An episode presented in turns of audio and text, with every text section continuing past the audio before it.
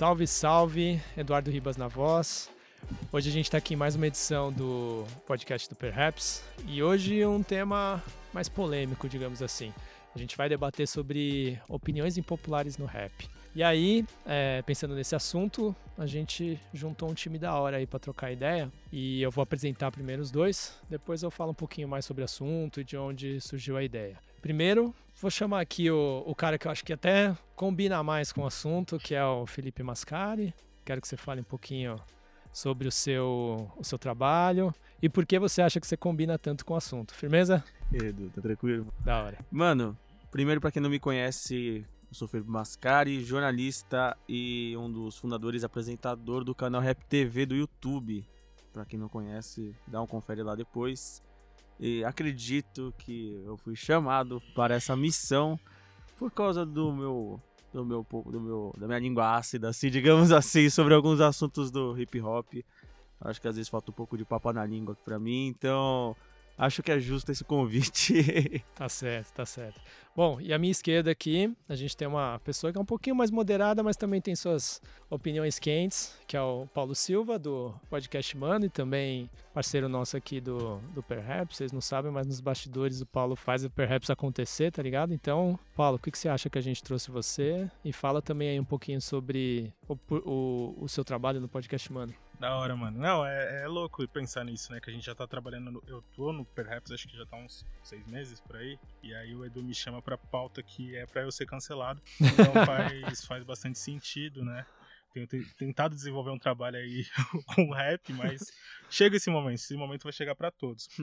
É, trabalho no, com podcast, mano. Já tem três anos, a gente já tá indo pro terceiro ano aí com o podcast Mano. O Edu me convidou para ajudar nessa, nessa missão aqui do Perhaps, né? Do podcast. Então, lá a gente dá um, a gente faz uns comentários ácidos de vez em quando também, mas eu acho que hoje vai ser um pouco mais. Vamos, vamos ver o que vai vir por aí.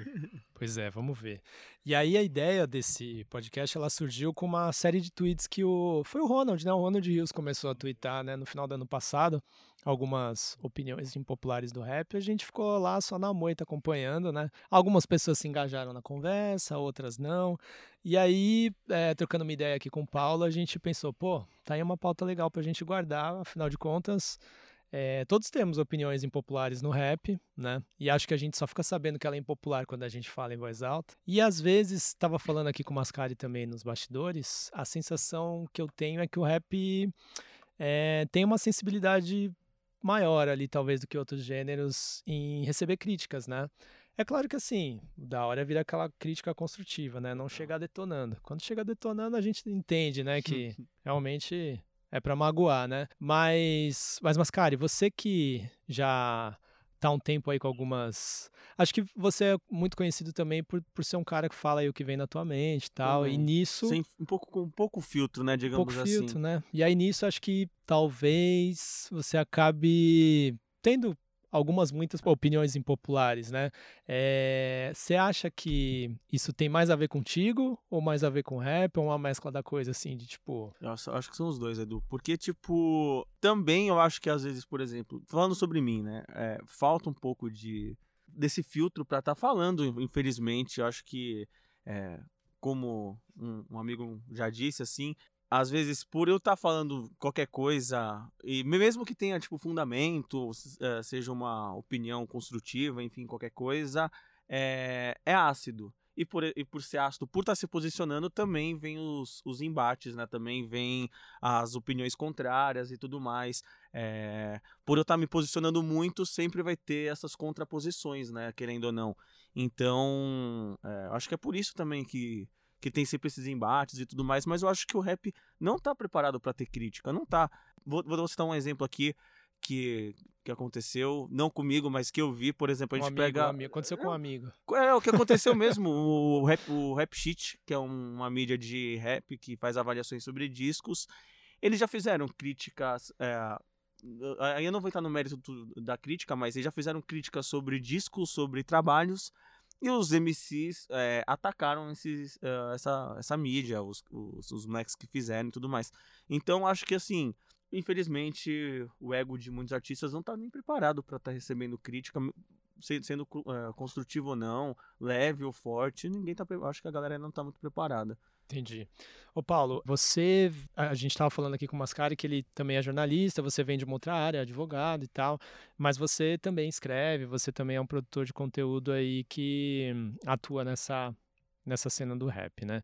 Você nesses três anos que você tem trabalhado com o podcast Mano, você sente algo nesse sentido, assim, de que é difícil você trazer uma crítica pro rap, o pessoal tem uma dificuldade ali de, de, de, de repente, tentar olhar pelo lado ali de, tá, isso aqui pode ter algum sentido, isso aqui não tem nada a ver, acho que vale a pena rebater mesmo. Como que você enxerga que essa crítica é recebida pelos artistas? É, então, antes do podcast Mano, eu, eu tive uma passagem pelo, pelo Genius Brasil, né? Que é a comunidade brasileira do Genius. É, foi lá que eu comecei a ter contato mais direto com o rap, comecei a ir nos shows e tal.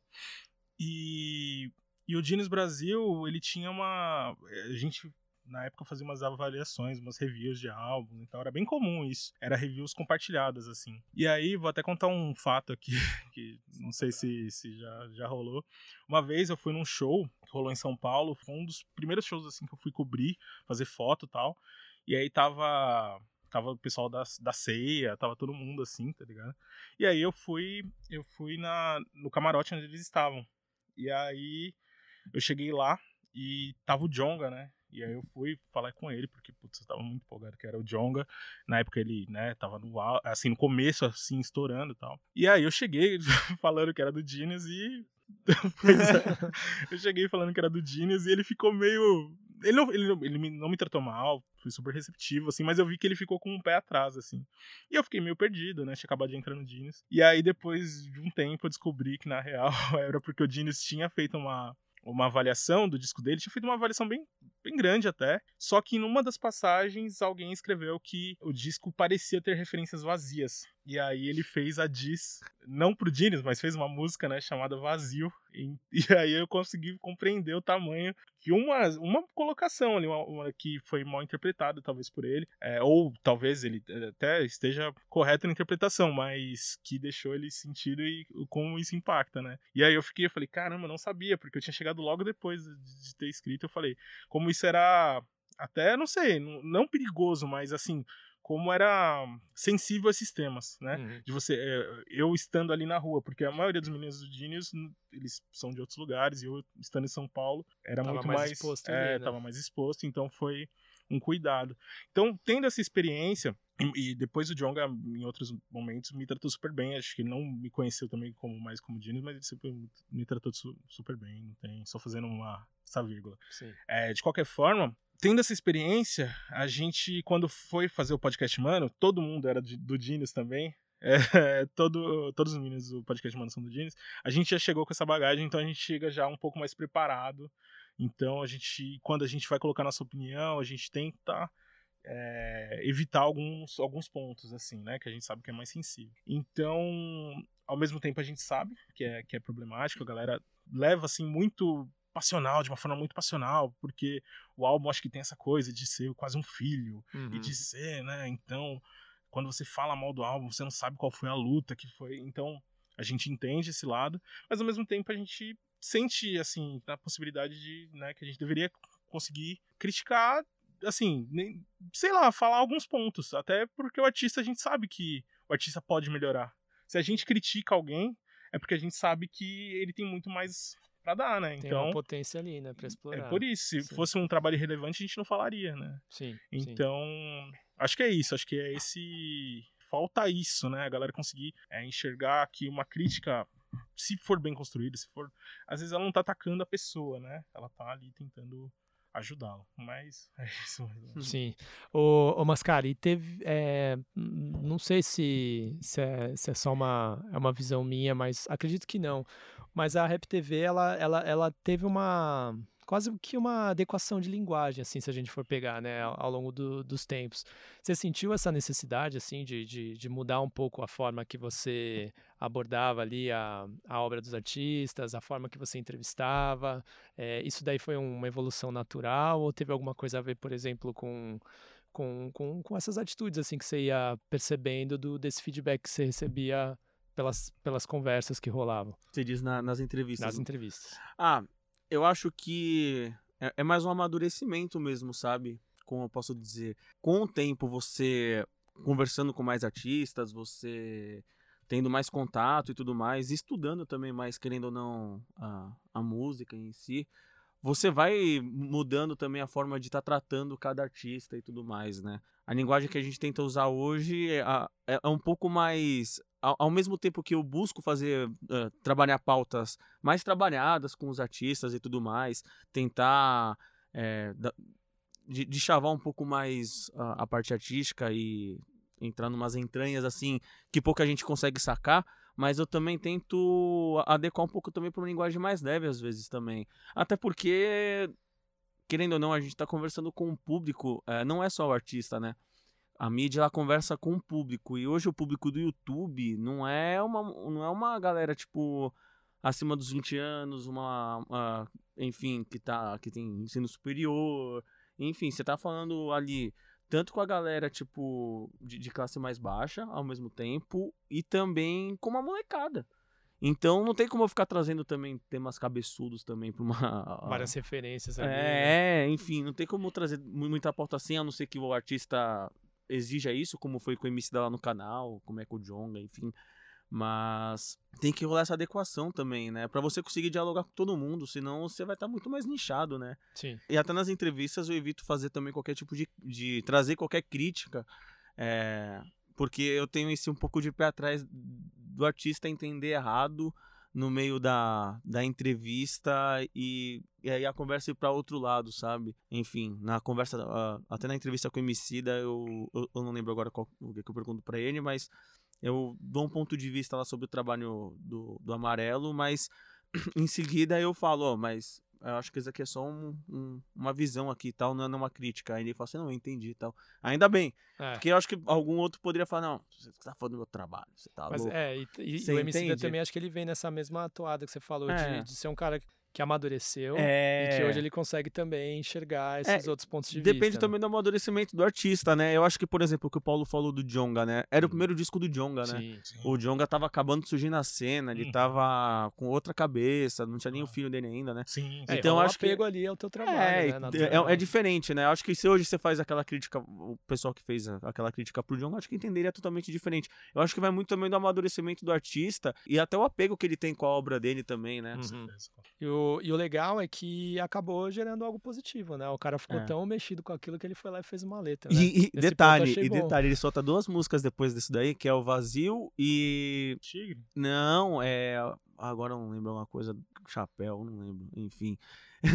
e aí ele solta duas músicas e, tipo, ele fez duas, duas obras maravilhosas, assim, tipo. É, então. Ou seja, foi uma crítica que eu acho que no final foi construtiva. chegou, chegou, é. sentido. Então, né? isso que é da hora, né? Porque aí eu, eu, eu acho que os dois lados puxam ali o outro pra frente. É uma troca, mano. Exatamente. É uma troca. Assim como tem que ter essa crítica também pra mídia que cobre o rap, Total. que eu acho que tem, tem muitas mídias que acabam sendo preguiçosas ali, uhum. reproduzem muita coisa, acabam não tendo uma visão crítica ali de de repente acrescentar uma opinião ou de estudar uma pauta ali de Total. repente para se aprofundar no, no tema igual você falou que você faz, né, Mascari? É, o pessoal do Podmano também, né, Paulo? Teve um, um dos últimos episódios que vocês falaram aí do pós-rap, eu tô, eu tô muito curioso para saber que tipo de feedback vocês tiveram, né? Porque, uhum. assim, é quase uma teoria aí, né? Falar de um pós-rap, de, do, do que tá acontecendo Sim. e dos artistas hoje que já dizem que não não fazem mais rap, por exemplo, que eu, isso para mim é uma é um ponto que eu sou muito crítico também a respeito uhum. disso, que a pessoa ela constrói uma carreira inteira em cima do rap, aí quando ela tá ali no auge, ela, pô, mas eu não sou, não sou rapper, eu não não quero mais lidar com isso. Isso eu acho bem preocupante. Afinal de contas, é o, é o, é o gênero, é o estilo musical que te colocou ali, tá ligado? Acho que você não precisa renegar isso pra seguir dali Sim. em diante, né? Como, como que foi, né? Como, como que é quando vocês entram nesses temas mais cabeçudos, assim? Os artistas, mesmo não citados, eles se engajam ali numa conversa? Ou é mais o público mesmo que vem trocar ideia e falam que vocês estão certos ou estão errados? É, esse episódio especificamente, assim,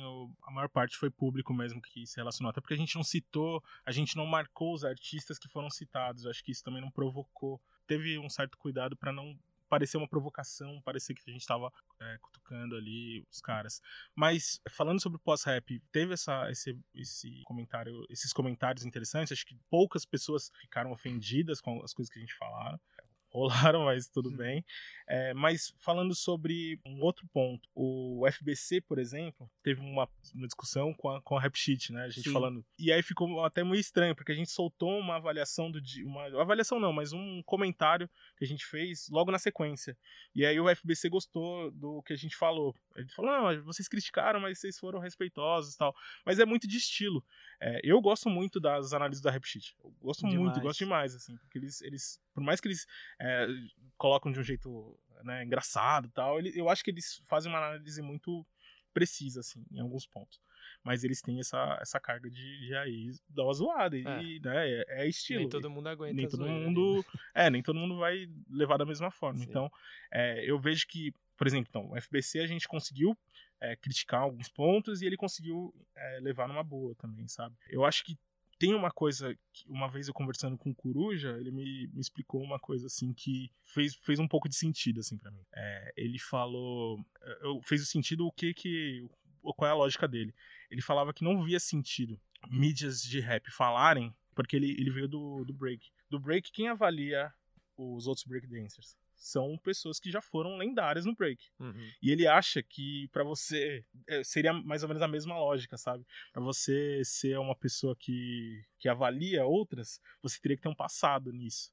E aí é por isso que ele fala, tipo, meu, mas de onde vocês vieram, tá ligado? Vocês estão falando aí, vocês estão escrevendo, de onde vocês vieram? E eu consegui compreender, ainda que eu discorde, né?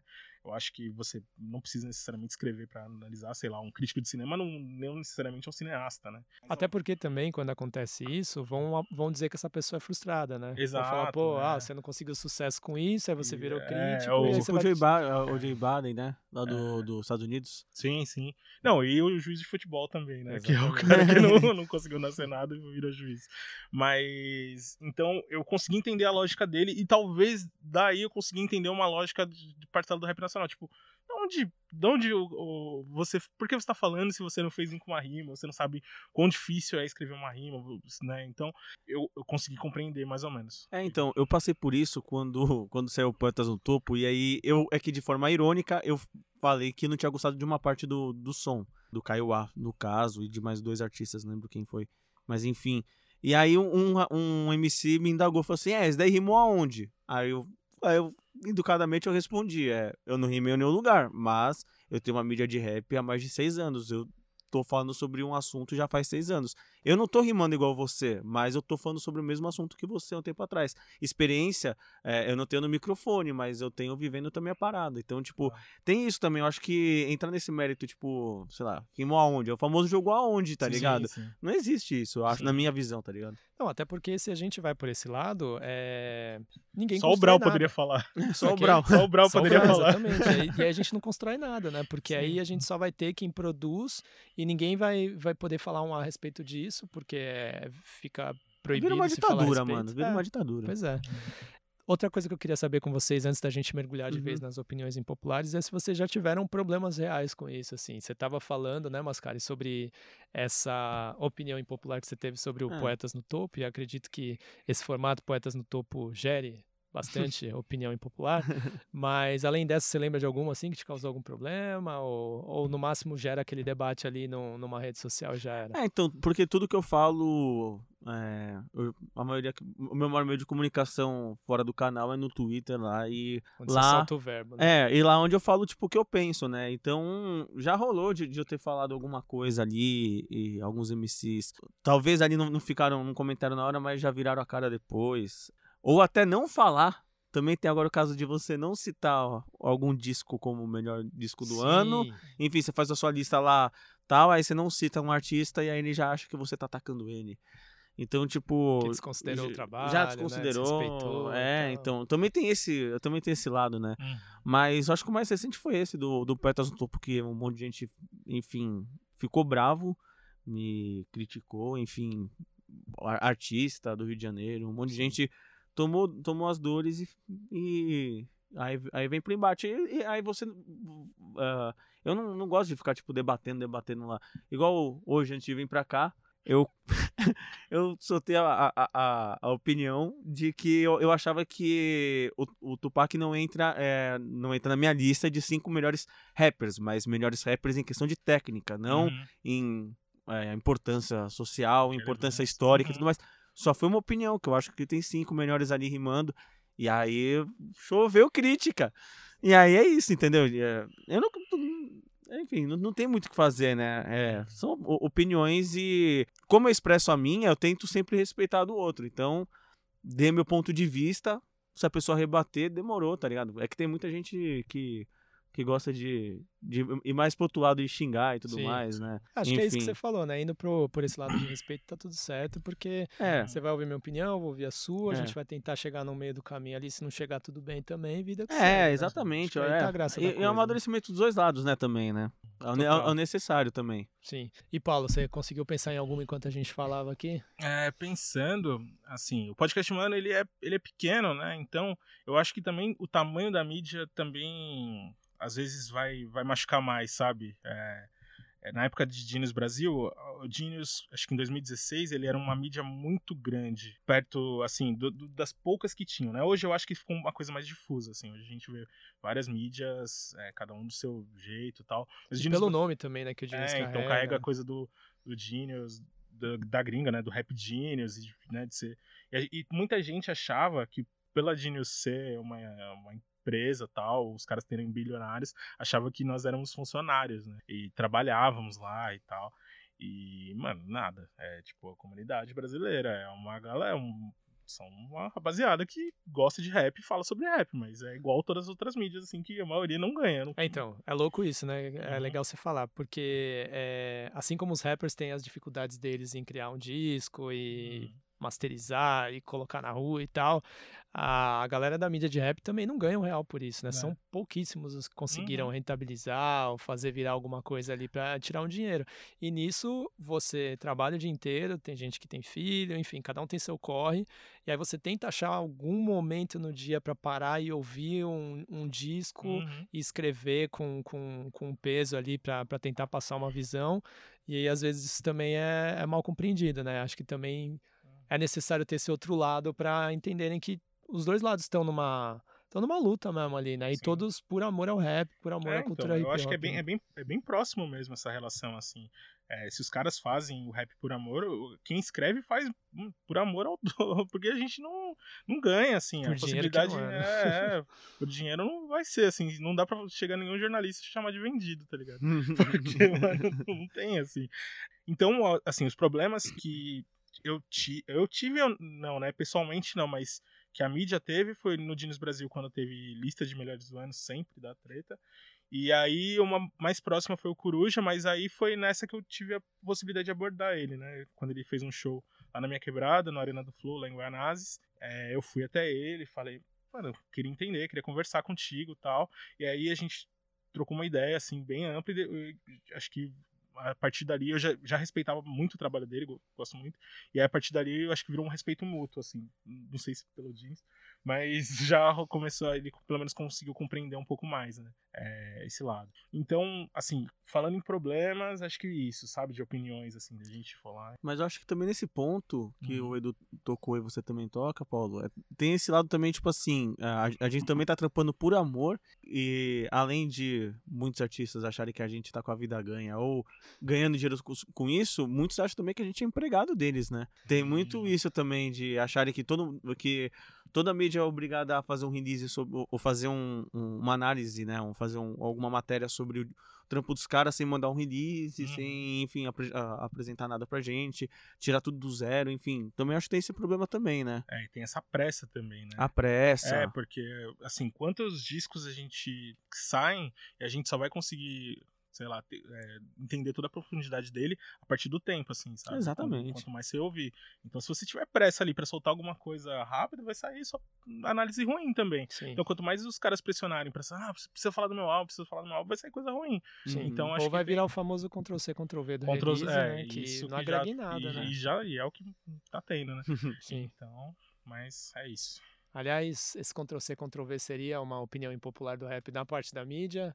Vocês acham que faz parte do jogo? do, mas você diz, de uma mídia com outra, outra Não, eu mídia ou digo Ctrl C de- do release? Do Ctrl release, é, de, do, do quanto você tá acrescentando pro artista e pro rap, simplesmente abrindo espaço pro Não, release eu, dele. eu acho que, o que ah, uma crítica que, deve, que vale a pena ser feita é que assim, eu acho que do release é onde você da onde sai a matéria, né? É, enfim, no mínimo, se você quer escrever sobre aquele assunto ou algo do tipo, eu penso assim com uma visão que eu tenho no, no meu trampo fora do Rap TV, é, que eu penso assim, pô, chegou aquele release, gostei do assunto e vou escrever sobre, pô, tenta trocar uma ideia com o artista pra pegar umas duas aspas, alguma coisa que para você sair do release, né? Uhum. e, e um pouco além do que tá naquele texto, porque aquele texto é só um negócio para você entender qual é a proposta para você fazer um texto por cima, né? Sim. Eu acho que a Uhum. gente peca, hum, eh, por exemplo, ah, quando eu vou pesquisar pauta para entrevistar algum artista, eu jogo, eu vou pesquisando na internet para ver o que, que tem sobre eles.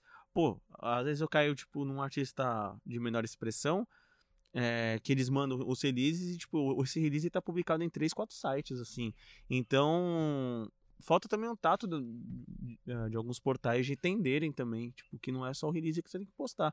Não Uhum. é assim é, que você alimenta teu site de um jeito bom, tá Uhum. ligado? Então, eu acho que é uma reflexão que tem que ser feita também por, por alguns portais. Mas por outro lado, ne- nesses problemas todos que a gente falou, a gente até entende que, né, o, se não tem equipe ou se você tem pouco tempo para fazer, faz algum sentido É uma você encruzilhada, né, mano? É, você É. copiar e colar. Mas, assim, qu- quando você estava falando, eu estava pensando aqui. O, o, o primeiro ponto de partida é o disco em si, para você É. ver se você se relaciona com ele ou não. Aí você vê o release, que vai te dar alguns insumos para você entender um pouquinho do processo e tal.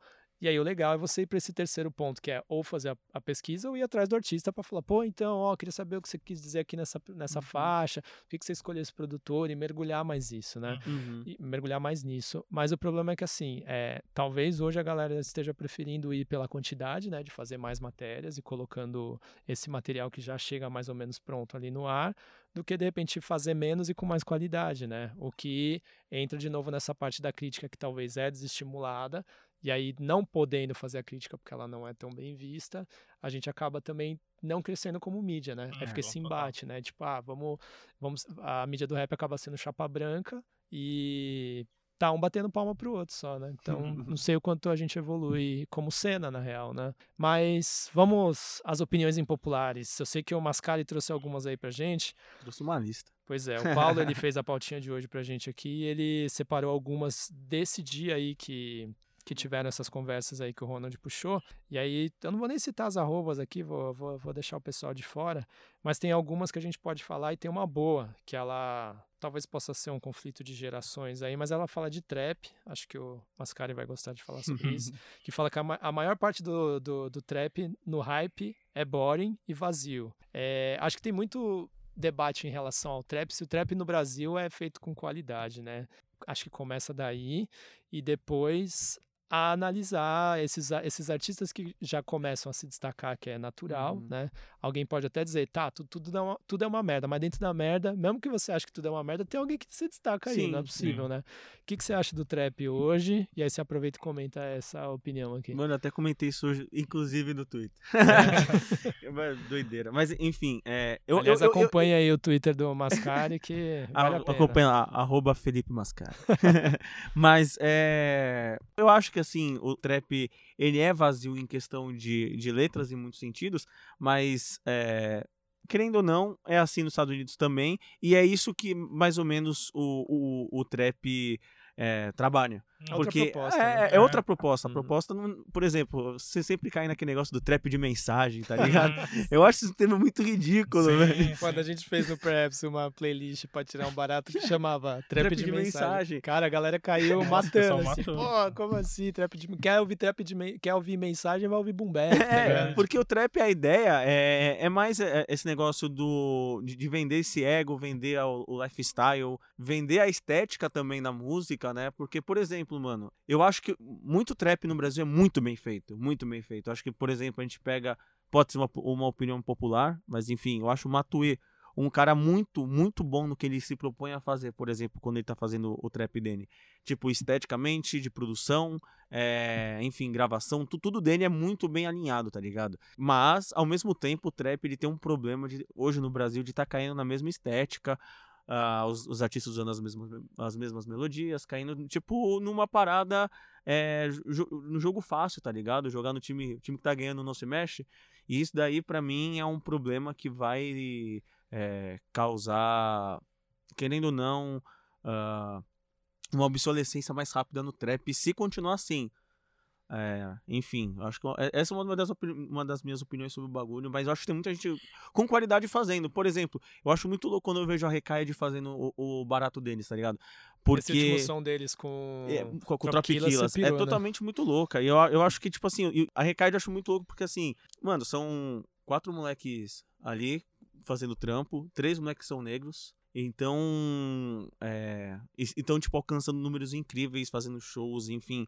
É, isso daí é muito representativo, tá ligado? E se você pegar ali, tipo, eles estão falando sobre a autoestima deles, tá ligado? Eu acho que isso é importante. E é uma mensagem, querendo, querendo ou não, deles para outros moleques que estão ali, tipo, colando e, e, enfim, precisando de uma mensagem de, de autoestima. Então, é aquela coisa, é, querendo ou não, tem uma mensagem ali, em alguns casos, que fala de, de outra forma, que às vezes não vai falar de um social, mas vai estar tá falando de autoestima, falando de, de se sentir bem, que uhum. às vezes é uma uhum. mensagem que uma pessoa precisa ouvir, né? Sim, Sim. de uma outra forma. Eu tava pensando aqui, fazendo um paralelo na minha adolescência. Na minha adolescência, o que tava rolando, assim, que chegou para mim, bateu de uma forma muito diferente, foi 50 Cent. Acho que a primeira vez que eu vi o 50 Cent, assim, eu fiquei muito impressionado.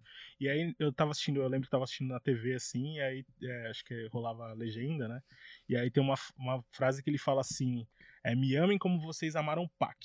E aí eu lembro que meu pai ficou, tipo, ultrajado, assim, tá ligado? Meu pai falou, caralho, assim? que esse cara tá pensando que ele é, mano? Vou falar do fuck, tá ligado? E eu lembro que, tipo, pra mim aquilo ali foi, foi, um, foi um divisor, assim, sabe? É, eu acho que várias das coisas que eu não conseguia sentir, assim, uma segurança, é, vieram quando eu vi o 50, assim, porque eu falei, mano, eu vou me vestir igual esse cara, eu vou começar a andar igual esse cara. E aí, tipo, essa coisa da G-Unit e tal. E aí, fazendo um paralelo com o trap, é, eu não acompanho tanto a cena de trap, vou, vou, ser bem sincero, assim, o que eu conheço são os caras que estão mais é, a cena mesmo, assim, do underground eu não conheço. Conheço Sidoca, conheço o Zemaro, os caras, uhum. né, tipo, os caras que jogam dica. É, mas não conheço muito a fundo. Mas aí eu faço esse paralelo, sabe?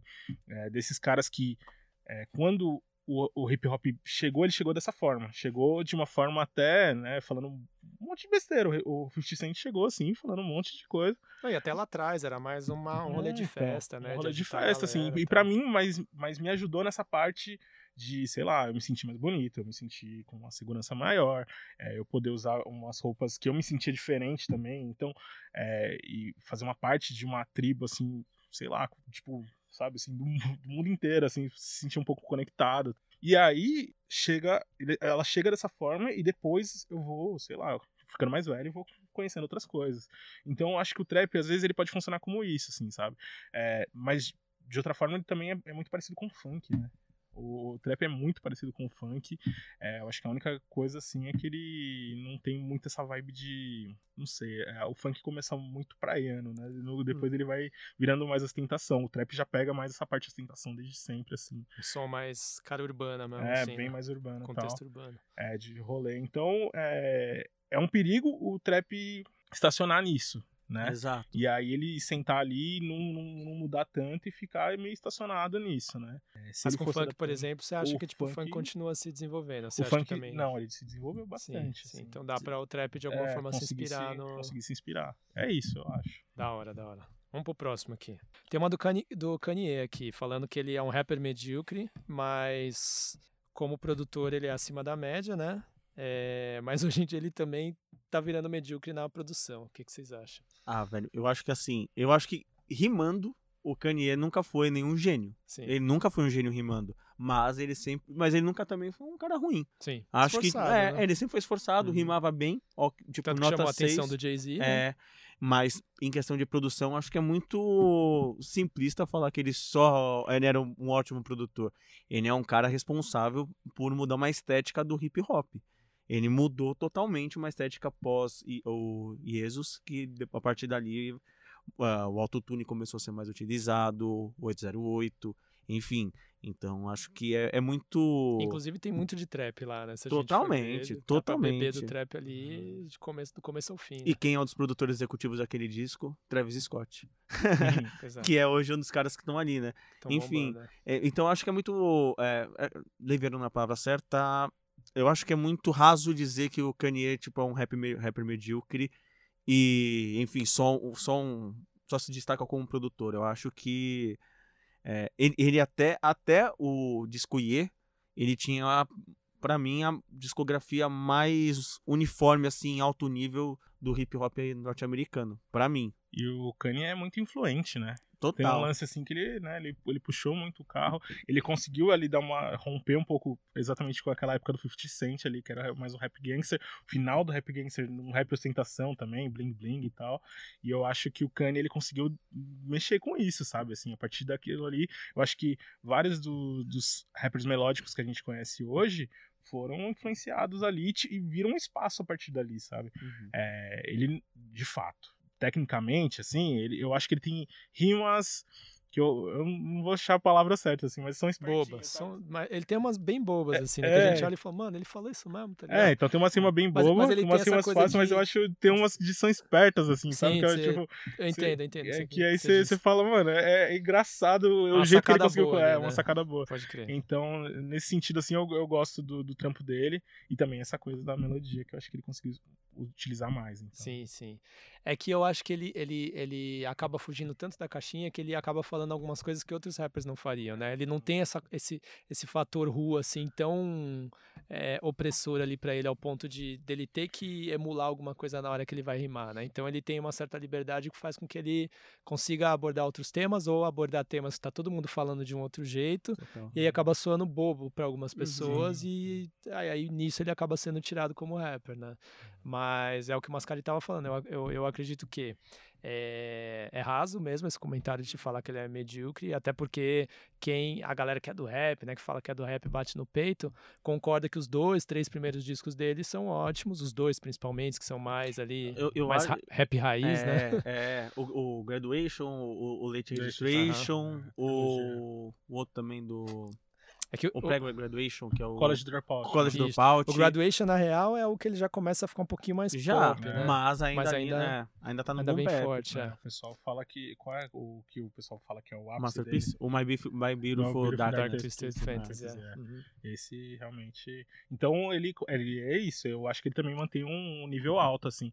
É que depois ele dá uma, dá uma viajada. Ah, mas é Sim. por causa também da bipolaridade. Sim. Que, enfim, É. aí são os problemas psicológicos. Então. Porque aí, a partir daí, eu já não consigo é, entrar muito mais no mérito de, de fazer alguma crítica Uhum. sobre algum trabalho, tipo, querendo comparar com os outros trampos, tá ligado? Uhum. Porque a gente tá falando já de uma pessoa doente mentalmente, tá ligado? Uhum. É, enfim, pegar o disco dele agora, o Gospel, é um disco que me agrada? É, não. Mas também não, ele não deixou de ser o cara bom que era um tempo atrás por causa que ele tá fazendo isso agora. Sim. E tem seu valor, né? É, re- respeito ao momento artístico dele. Eu e- gosto muito des- desses discos bem estranhos dele, assim. Aquele, Nossa. o 808 eu gosto muito. Muito. E aquele. Qual é o outro? Que é Isis? O Isus, o Isus Isus pra é mim é um absurdo. mais- Nossa, esse é muito, é muito Eu acho- estranho. o é Isus eu acho que ele é o mais experimental o dele. mais assim. experimental Uhum. e eu gosto demais. Demais. Sim, é foda. Tem uns, tem uns clipes bem fodas. Mas eu também. acho que é isso, eu acho que tem muito uma coisa de expectativa também, Sim. né? Que a galera chegava com expectativa alta, então, tipo, sempre. E ele sempre quebrava, assim. Sim. né? É. Sempre Não, e é louco porque assim, a... se o artista se mantém numa mesma linha, ele é criticado porque ele não tá mudando, e se ele muda demais, ele também é criticado porque ele não tá Uhum. mantendo uma linha. O público né? nunca sabe o que, que é. Essa é a verdade, É. tá ligado? Nossa, todo mundo vai odiar sempre. Vamos pra próxima, vai pra gente ter o máximo de opiniões impopulares aqui. Tem uma aqui que eu achei boa, que fala que o Oji é o melhor storyteller que o Mano Brown. E aí a pessoa coloca entre parênteses que isso é um elogio do caralho. O que, que vocês É, acham? eu eu acho- do caralho, é. você, você realmente. Eu acho que aqui é diferente, né? Porque a... o Oji, ele sempre. a- O storytelling sempre foi, tipo, uma característica do Oji. Uhum. O Mano Brown utilizava aquilo lá em algumas músicas, tá ligado? Então, sei lá, a- acho que é mais também mais plausível, mais normal hoje também se adequar, se desenvolver melhor também no, story- no storytelling por estar fazendo mais aquilo, né? Acho que também tem isso. Mas se ele é melhor, acredito que sim. Pela naturalidade pra estar desenvolvendo também o storytelling, né? Óbvio que, que o do Mano Brown são temas diferentes, são propostas diferentes, né? Não tem nem como comparar, são 10 minutos de storytelling. Mas. Que é difícil pra caramba se O que é muito né? difícil, é muito difícil. Uh, mas até aí o, o Eduardo também fazia isso. Sim. Acho que também vale colocar mais um personagem nesse debate. Mas, uhum. enfim, eu ficaria com eu o Gi pela.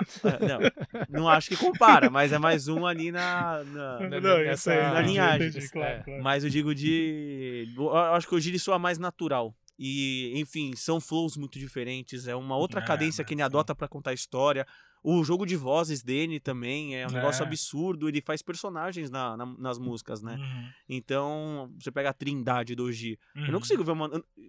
Por mais que o Mano Brown seja um deus, eu não consigo imaginar o Mano Brown fazendo aquilo. Porque, tipo, é um, uma, um outro tipo de técnica que pede do MC, né? Uhum. Então, por isso eu acho que nesse ponto eu vou concordar. Por mais que seja polêmico, eu vou concordar. É, o Edu, e você também, vocês sabem se são atletas de fim de semana, vocês sabem que existe uma coisa muito característica no, no esporte, que às vezes existe uma marca, um, sei lá, um recorde que é muito difícil de bater. E aí um dia alguém bate e na semana na outra semana começa a aparecer um monte de gente batendo esse recorde assim. Para mim o Mano Brown é isso, sabe? Ele chega primeiro e faz uma estabelece faz, a régua ali, estabelece né? a régua. E aí quem chega depois já sabe que dá para passar aquela régua. Já, já chega e já sabe, mano, dá, ali a gente sabe que existe um novo nível, tá ligado? É, o, o Brown eu, eu acho que ele faz esse trabalho de vozes né, numa época que ninguém fazia, assim, Sim. assim, sabe? Assim, ele, aquela, tem uma que ele faz, ele... Da ponte pra cá. Da ponte tem, pra cá, tem é, várias, é, assim. Tem. Então, e, e, o Racionais, assim, sempre foi uma coisa que meio que guiou os outros grupos, assim, sabe? Sim, sim. É, tanto que naquele interregno que eles ficaram lá, quase sem gravar, assim, o rap ficou meio perdido, assim, até chegar uhum. o MC, chegar a galera, assim, né, Kamal e tal. Então, eu não sei se ele é o Oji é melhor. Eu gosto muito do Oji, mas, mano, o Brown eu acho que é uma coisa. Mano, o Brown é o Brown, né? É o Brown, velho. É, ainda tá acima. Sim. Mas o Oji, eu acho que a, ah, tecnicamente ele tá. Ele tá. Ele tem uma. O Oji ele... é subestimado, mano.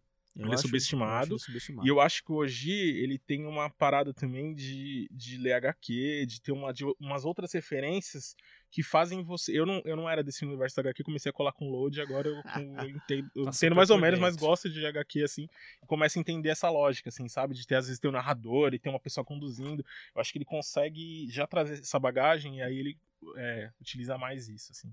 Vou colocar um empate. Um vamos, empate. vamos. Tá empatado. Eu, um, eu aceito. Um, um Bom, é, as minhas boas aqui já acabaram. Eu sei que o Mascari trouxe algumas, eu queria que ele soltasse aí pra gente para dar uma esquentada aqui no papo. Enquanto isso, eu vou vendo mais uma ou outra aqui que, que eu tenho guardada na manga.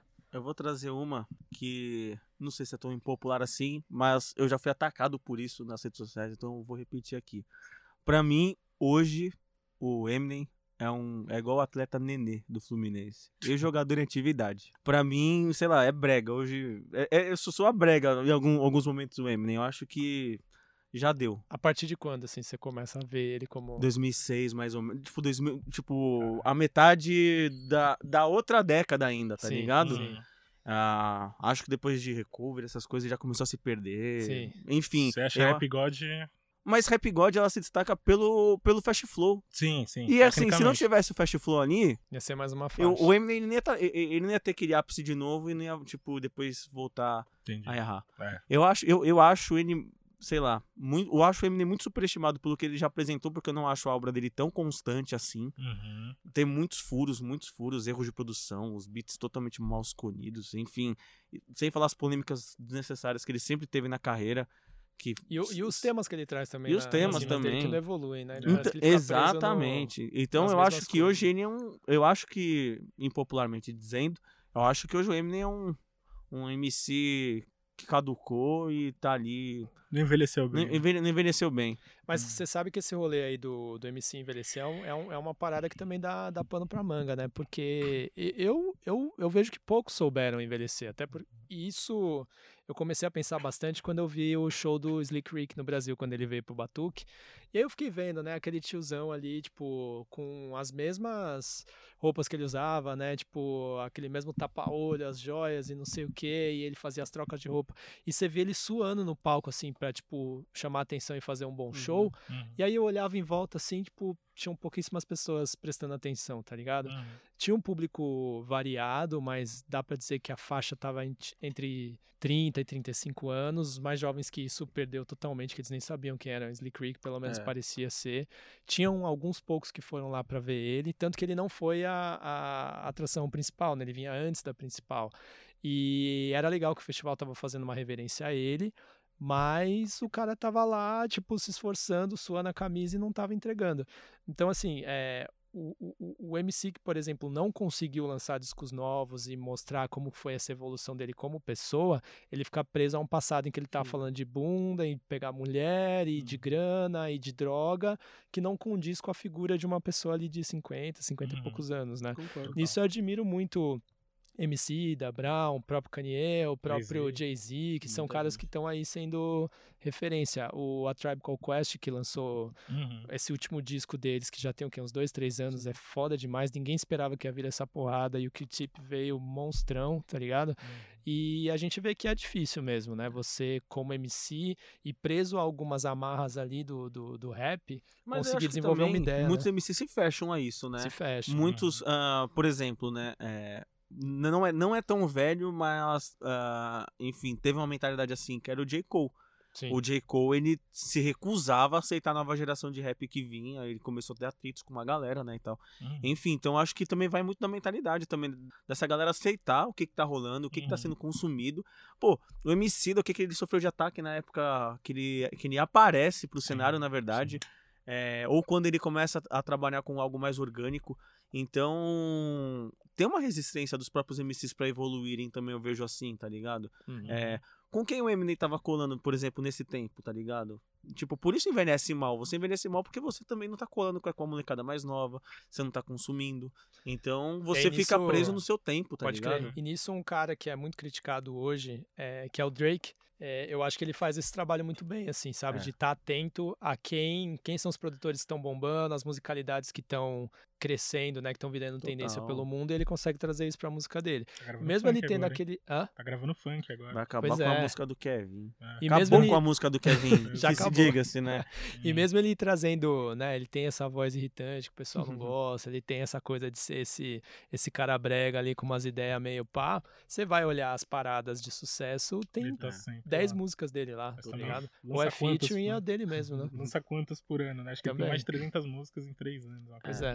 Mas mesmo assim, se a gente for ver, a, o, o, nível de aproveitamento dele é bom, né? Mas é muito louco, né? Se você olhar, se você, parando que eu penso, se você olhar a, a época que tem é, a Young Money, uhum. quando ele surge, o Eminem era o melhor rapper na, naquele momento, né? Sim. Eu acho que talvez ele estava para ser o melhor rapper do mundo naquele momento quando ele na, naquela época. E o Lil Wayne ali Lil Wayne. brigando. É. E o Drake tava surgindo, tipo, o Drake era muito ruim quando ele surge, eu não sim, esqueço sim. disso. E é, hoje refrão, né? É, tipo... e hoje você vê a evolução do Drake acompanhando totalmente o cenário musical, as tendências. E porra, o Lil Wayne lançou agora um novo disco que eu fui parar pra ouvir e falei assim: "Ah, isso daqui é igual o que ele fazia em 2010, 11, tá ele, tá ligado?" O Lil Wayne, Lil Wayne. Uhum. Então, sei lá, tipo, às vezes também, isso é muito louco, né? Alguns sabem acompanhar mesmo como, uhum. tipo, estando junto ali na numa trajetória, alguns souberam como o Drake soube aproveitar todas as tendências da música e o, e o Lil Wayne ainda só, só Mas é louco que o Lil Wayne, ele, ele também teve essa brecha aí, no, essa inter, é, interrupção da carreira, também. né? Ele foi preso e hum, tal, também... Problema com, problema com, com remédio, Exatamente. com droga. E aí faz sentido ele voltar pro passado, né? Dele uhum. retomar de um ponto em que mais ou menos ele parou, é. porque quando ele tava ali atrás, ele já tava à frente no jogo, né? Ele tava Nossa, muito à frente. Faz muito. sentido, né? Tipo, é. um, é um Mas eu acho que, que esvaziou tanto, assim, que ele fez três discos com o mesmo nome, assim, com o é. mesmo temático. Acho que já isso já mostra bastante, assim, que ele ficou tipo, mano, é, é isso. O cara é. entregou o que ele podia entregar, tá ligado? Sim, sim. O primeiro disco dele foi foda. Eu lembrei de uma opinião impopular que eu soltei uma vez no Rap Cru, tá ligado? Que conversa com o que a gente tá falando sobre envelhecer. Aquela que faz a galera engasgar, né? É, e eu tava falando. Eu falei, mano, é, pra mim, os discos experimentais do Mano Brown e do Criolo, esses, o, do, do Brown mais ligado ao funk gringo e do crioulo ao samba, eu falei que era um plano de aposentadoria dos caras. Aí o pessoal. Pra trabalhar assim, com a natura, pra falei, trabalhar não, com. Mano, não só em relação à grana. Uhum. Eu fico pensando, o Brau, eu acho que alguém deve ter chegado e falou assim: Brau, 50 anos, tá chegando. Agora chegou, acho que já. Mas tava chegando na época. Uhum. Falou, mano, você vai querer ainda ficar, tipo, sério, assim, tipo, uma, é, uma coisa combativa tal. Ou você prefere trocar, tocar um som que, mano, você gosta de ouvir e que é um bagulho da hora e, tipo, vai ter uma, sei lá, uma extensão, sabe, assim, de, de, de, show que é muito mais, sei lá, agradável. Porque, como ele diz, assim, às vezes umas músicas que ele puxa, mano, puxa uma energia pesada, assim, Sim, tá ligado? É. E, tipo, uhum. você vai ficando mais velho, você vai ficando, tipo, mano, sério que eu vou ter que falar, cantar esse bagulho ainda, tá ligado? Tipo, não só de, de repetição, mas esse lance mesmo de energia, tá ligado? Uhum. Então, eu achei isso na época caíram matando, assim, mas eu acho que, que faz um pouco de sentido, assim. O crioulo, tipo, mano, cantar samba, tá ligado? Tipo, mano, cantar com a Ivete Sangalo. É, cantar com a Ivete Sangalo. Eu achei massa esse disco aí. Você curtiu? Eu curti. Puta, eu não engoli não, isso aí. Não, eu só ouvi a primeira vez e vocês aí... São, vocês são real true, assim, né? Não, não, não. não acho, mano, acho que o é cara tem que cantar, mano. O primeiro disco não, eu dele, acho, na, é. orelha, é ele cantando e o bagulho é louco, mano. Mas... Convoque seu Buda, que tem várias Porra. coisas também, é muito louco, mas eu acho que o, o de samba também não desceu muito. Não, o de samba não, não me desceu. O... É isso que eu tô falando. Não, o da Ivete eu pensei que ele Ah, da, ou com a, não, aquele com... dos dois desceu pra mim. Nele Sério? cantando o Tim Maia com a Ivete. Não, o Tim Maia com a Ivete eu gosto. É, eu ah, não... Sei lá, eu, confesso que eu não, eu não tive coragem pra, pra ouvir. Ouvir. Por causa que, sei lá, eu tenho tanto apego com o Tim Maia quando eu tive é, pé atrás de ouvir, mano. Eu tive é, pé atrás, aí eu falei, não vou ouvir. Sim, mas eu, mas eu acho que foi ousado da parte dele e uma parada legal dele encarar esse desafio de, porra, vou cantar Tim Maia. Até, tá é. Acho e foda ele, isso. E ele fala que foi a inspiração dele foi o Sabota, né? Porque o Sabotage tinha essa coisa de falar que sempre queria gravar com a Sandy, né? E eu acho que deveria ter rolado se ele Aliás, tivesse ficado mais um pouco aqui. Eu tenho certeza que se o, o, o Peck e o Big tivessem vivos, o, o, tipo, o Peck gravaria com o Justin Bieber e o Big tava fazendo feat com o Drake o dia inteiro, velho. Tinha um álbum colaborativo. Não eu sei. tenho certeza, por Será? visão de mercado que esses caras tinham na época, eu Mas, tenho por certeza. exemplo, o Big por influência do, do Diddy ou por ele próprio? Por, não, por influência. Por o. Peck eu acho que é até um cara que tinha a cabeça mais aberta, o maluco era ator e tal, Hollywood. Ele, Puta, mas o Big, ele, ele sempre foi um cara muito é, como posso dizer, mais moderno, tá ligado? Acho uhum. que na, na, questão de estética, quando ele apresentava a música dele, talvez ele estaria muito, tipo, nessa vibe do trap. Sei lá, fazendo. É, eu acho que o trap até daria pra chegar alguma coisa, é. mas. É. E ele levaria, ele colocaria não, esse flow o, do trap o coisa, no é, O Beck eu tenho certeza que teria um, um, é mesmo, um, um feat com o tenho certeza. E não é, e não é um demérito, sei sim, lá. Não, não, não. Mas eu acho que certeza que quer ter um bagulho com alguém do a, pop. Até porque esses features aí. É... O, Kendrick não tem com a Taylor Swift, sei lá quem é? Tem. tem. Enfim. Tem, tem. tem, um, tem um podcast que chama Fast Forward.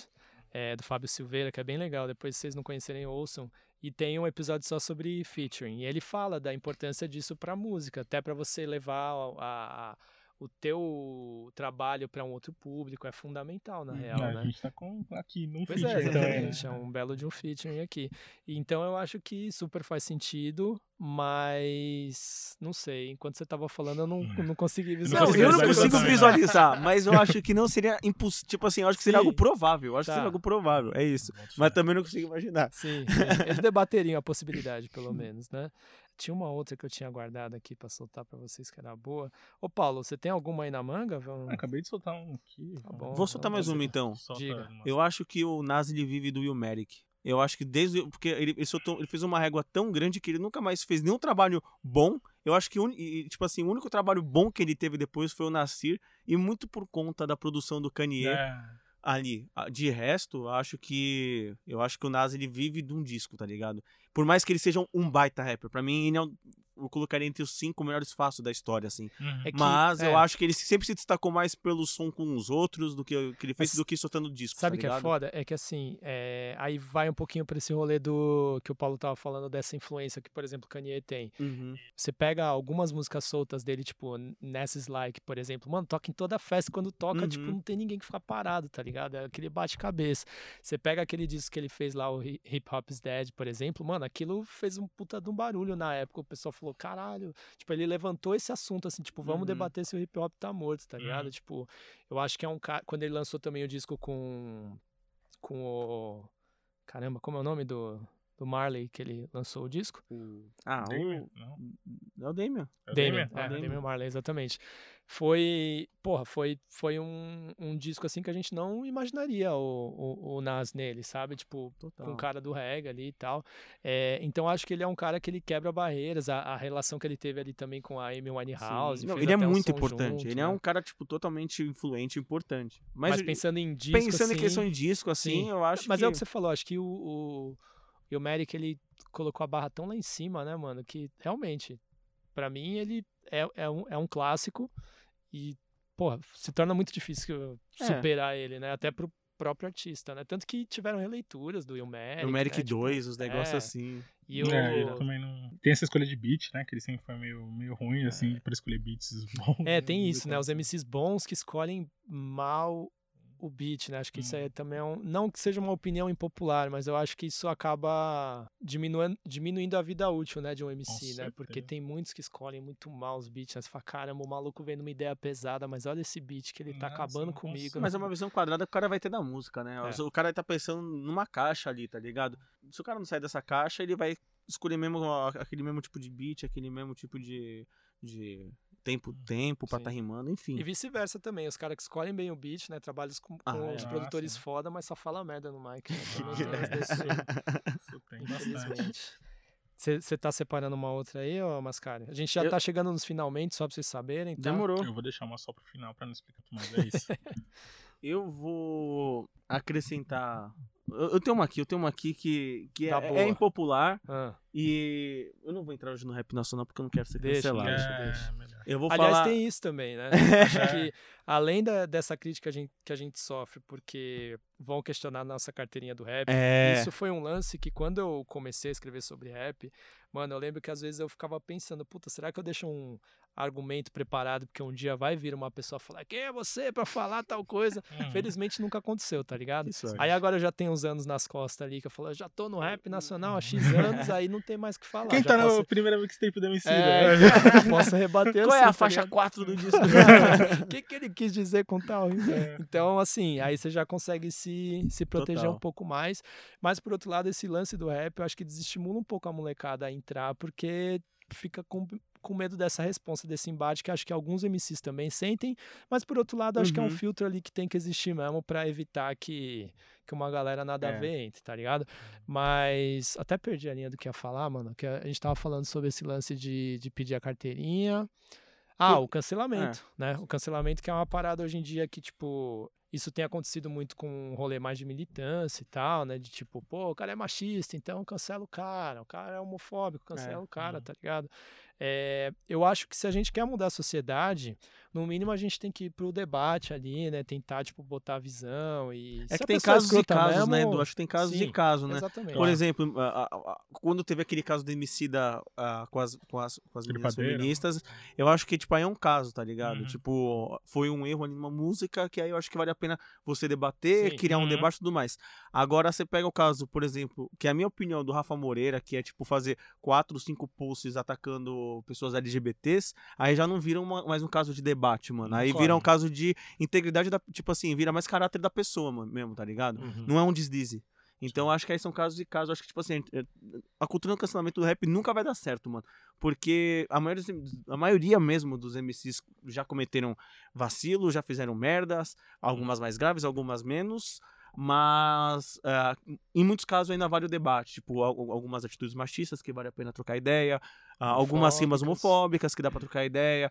Aí vale a pena, tipo, Tem você trocar o- ideia com o MC branco que, que te- faz, um pouco de apropria- faz apropriação cultural Sim. como o Brasa já fez em Sim. algumas rimas. Aí vale a pena o debate, mano. Agora, também de como tratam as minas na hora As de mina, cancelar e falar disso, totalmente. É, né? é, as minas elas são sempre as mais prejudicadas. Uhum. Por exemplo, quando tem algum caso de um MC pedófilo ou um MC que comete abuso sexual, que é denunciado, no- e aí ele fala, não fiz. Aí a galera fala, é, então ele não fez. Agora, quando uma mina, como aconteceu, as meninas, a, a, a Lívia e a Bárbara Sweet, Uhum. que cometeram um caso de racismo, aí elas foram canceladas e não tiveram, nem mais, não tiveram mais nenhuma chance. Então, Tem esse pé atrás com a Lai também. A Lai, né? também, É. então, é, então as Sim. meninas elas, vão- elas sempre sofrem mais também com essa parada. Então, acho que a cultura do cancelamento no rap não é aplicável assim, tá ligado, mano? Enfim, é uma Entendi. opinião que eu tenho, tá Sim, ligado? sim, Uhum. também acho. E não tem que ser aplicada porque, é, em tese, o hip hop tá aí pra Agregar. é, criar pontes, trocar ideias e tal. E se a gente, tipo, começar a meter o dedo um na cara do outro, a mensagem se perde no meio do caminho, né? sim. Acho que pelo menos a tentativa de troca de ideia precisa existir, né? Total. Lancem as últimas, então, aí pra gente finalizar, porque a gente já, já deu o horário aqui. Vou soltar duas então, mas que não precisa ter debate, só vou soltar aqui. A gente pode debater nas redes depois. Pode a ser. galera vai lá É, no Twitter. E Você que tá ouvindo o Se podcast, comente aqui. É, você tá ouvindo até agora, ah, comente aqui o que você acha do que eu vou dizer. Qualquer coisa me xinga lá também. Eu acho que Bakushu, Bakushu do Blues só combina, uh, ou enfim, só agrada a galera Santa Cecílias, da Samambaia e do Taco de Madeira. E eu acho que Frank Ocean rima muito mais. Não, não muito mais, mas rima mais que o Tyler, The Creator. Seja em flow, rima, enfim. Quando o Frank ele quer rimar, né, desde a época da Odd Future, você pega ele rimando em outros projetos do, do ASAP lá tudo mais, ele, mano, ele, ele rima mais que o Tyler. Não que o Tyler seja ruim, ou enfim, mas eu acho que o Frank Ocean ele consegue desenrolar mais. Sim.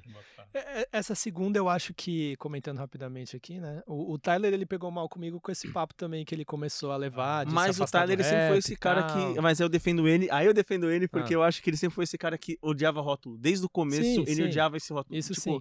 Mas eu acho que ele também não precisa pegar e dizer assim, ah, não, não quero saber nada ah, com rap, sabe? Ah, eu tipo, concordo. Concordo. Deixa o rap lá.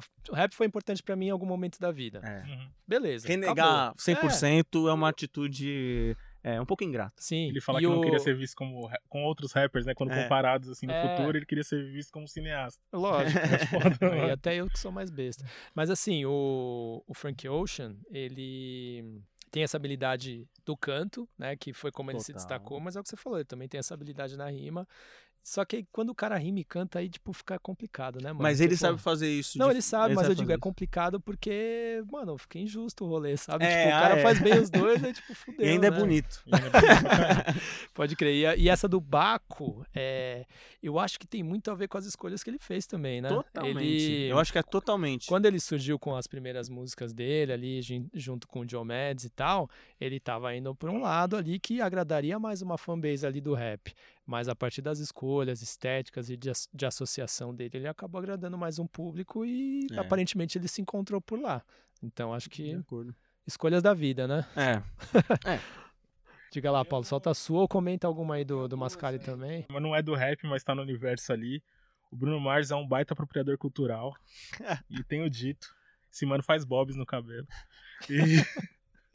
e é isso, eu não vou dar grandes explicações sobre isso. Eu gosto do Bruno Mars. Eu não, mas eu não falei também. que ele é ruim. Não, eu sei, eu sei. é mas é que, é que eu acho que vai daquele. Primeiro a gente tem que ver onde, onde que ele tá aí nesse, nesse rolê de se ele, se ele é negro ou se ele não é, é qual que é a origem ele dele, tem, se ele pode. As é que eu não sei. É, então, é... ele tem um pai porto-riquinho judeu. A mãe é filipina. Mãe é filipina. É, e é. aí, tipo, da mistura apareceu uma pessoa preta, Sim. tá ligado? E os filipinos, eles têm uma associação, né, com a cultura negra nos Estados Unidos. É que mas o problema é que assim. Mas é né? de, coloridos, né? Tipo, aqui quem agrega todo mundo ali. Mas, por exemplo, tipo... no Black Eyed Peas tem o Apple the Apple lá, que ele é sim, filipino, sim. mas, tipo. Tá ali, não, é. Então, você é minoria, você acaba de. Você acaba colando. Sim. Mas sim, o Bruno Mars tinha muita, tinha muita matéria falando que ele não tirava o óculos, né? Que era um rolê também para tipo ah, ajudar nessa configuração aí mais preta.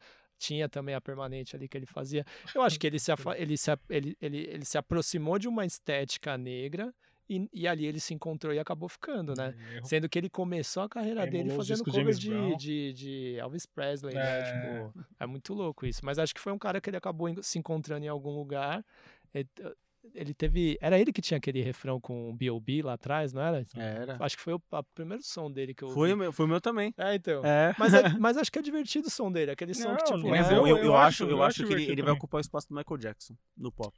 Ah, Provavelmente, que o Justin Timberlake é, tentou, tentou, mas, né, mas eu acho que ele falou, tem calma aí, 24K, aquele último The disco. tá tentando. Tá.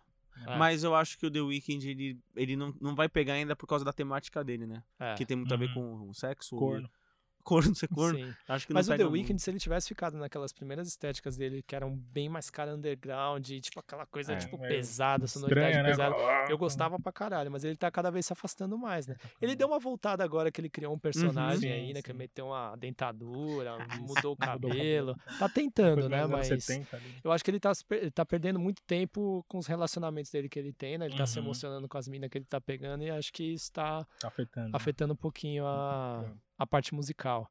É, bom, acho que é isso, né? Acho que tinha muito mais aí para falar, mas por hoje tá bom. Vamos guardar para uma parte 2. Podemos guardar para uma parte 2, ó, para você que não sabia, tinha um outro convidado aí que era para ter vindo, mas teve uns probleminhas, o senhor Ronald Rios. Espero que ele esteja aí na próxima para trocar uma ideia com a gente, acho que ele ia acrescentar bastante. Ainda Inclusive poderia ser... É, na parte de Eminem acho que ia ser não da hora. Não fica bravo comigo não. e Bom, acho que tem bastante pano para manga. Se você quiser continuar esse papo, vamos pro Twitter, né? Mascari vai estar tá lá, Paulo vai estar tá lá, eu vou estar tá lá. É, acho que é um assunto que rende bastante. A gente podia pensar numa hashtag para jogar, de repente, para as pessoas falarem. Vocês têm alguma ideia? Hum. Que é opiniões impopulares do rap. Rap, acaba não, rap grande. impopular. Rap impopular? Rap impopular é bom. Rap impopular. Boa, boa aí, ó. Hashtag Rap Impopular. Marca ela, joga lá no Twitter e fala qual é a tua opinião impopular. E se também quiser marcar a gente, marca, a gente vai debatendo lá. Acho que é um assunto aí que continua. Se algum dos artistas que a gente citou aqui se sentir de alguma forma ofendido ou atacado, pode vir falar com a gente que a gente está aberto a falar. A ideia não é atacar ninguém aqui, a ideia é realmente trocar uma ideia. Expressar opinião. É porque lógico, todo todo mundo mundo tem tem a opinião, sua, pô. Até porque eles também devem ter uma opinião impopular sobre outro artista. Lógico. Então é isso. Tipo, e a em gente... relação à mídia também, né? Pode É. ser que o nosso trabalho também, de alguma forma, Total. não seja dos melhores para eles. E acho que a gente tá aqui um para puxar o outro para cima, né? É, Acho concordo. que esse é o, é o caminho. Então é isso. A gente leva esse papo aí pro Twitter, quem tiver afim. E agradeço aí ao Mascari mais uma vez por ter colado. Valeu, Valeu, valeu, Paulo. Edu. Seguimos Valeu. juntos. E até amo, uma Paulo. próxima. É nóis, nóis.